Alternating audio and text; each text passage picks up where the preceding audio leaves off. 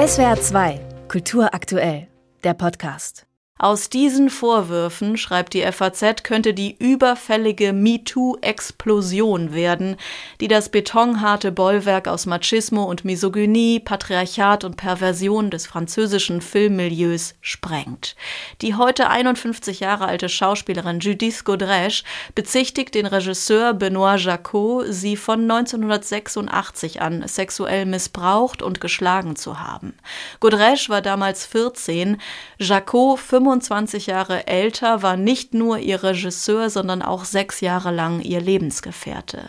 Auch den Berufskollegen Jacques Doyon, ein Ex-Mann von Jane Birkin, bezichtigt Godrèche der Vergewaltigung einer Minderjährigen. Mit ihm drehte sie den Film La Fille de Quinze der sie bekannt machte, und die FAZ merkt dazu an, dem deutschen Titel gelinge mit seiner ungetreuen Übersetzung Eine Frau mit 15 ein beredter Lapsus. Mit 15 15 sei ein Mädchen eben noch keine Frau. Beide große Namen des französischen Autorenkinos hat Godrèche mit Berufung auf Zeugen und materielle Beweisstücke angezeigt.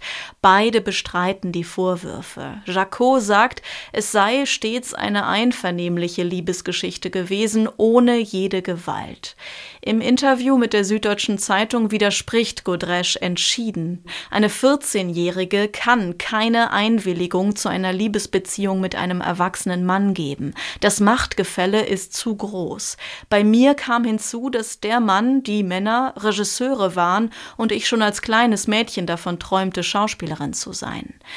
Was sie sich nun erhoffe, fragt die SZ weiter. Die französische Kultur habe viel zu lange weggesehen, so Godrèche, hat Entschuldigungen gefunden für männliche Künstler, die ihren Status, ihre Macht ausnutzen, um sehr junge Frauen ins Bett zu kriegen, unter dem Deckmantel der Kunst.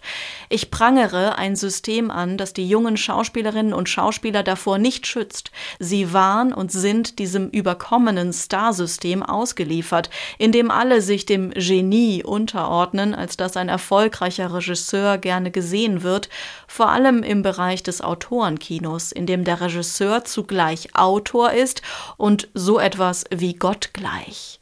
Das Ganze sei nicht nur eine Geschichte von früher, lange vorbei. Nach wie vor sitzen Journalisten brav mit ihren Aufnahmegeräten vor Benoît Jacot und er erzählt ihnen dann, dass ihn Gewalt fasziniert, dass ihn Gewalt vor allem in Zusammenhang mit Mädchen interessiert, dass er jungen Schauspielerinnen dabei hilft, Seiten an sich zu entdecken, die sie selbst noch nicht kennen, aber alles mit ihrem Einverständnis. Es sei, Zitat, nie eine Frage von Vergewaltigung. Das lässt man ihm unhinterfragt durchgehen. Warum?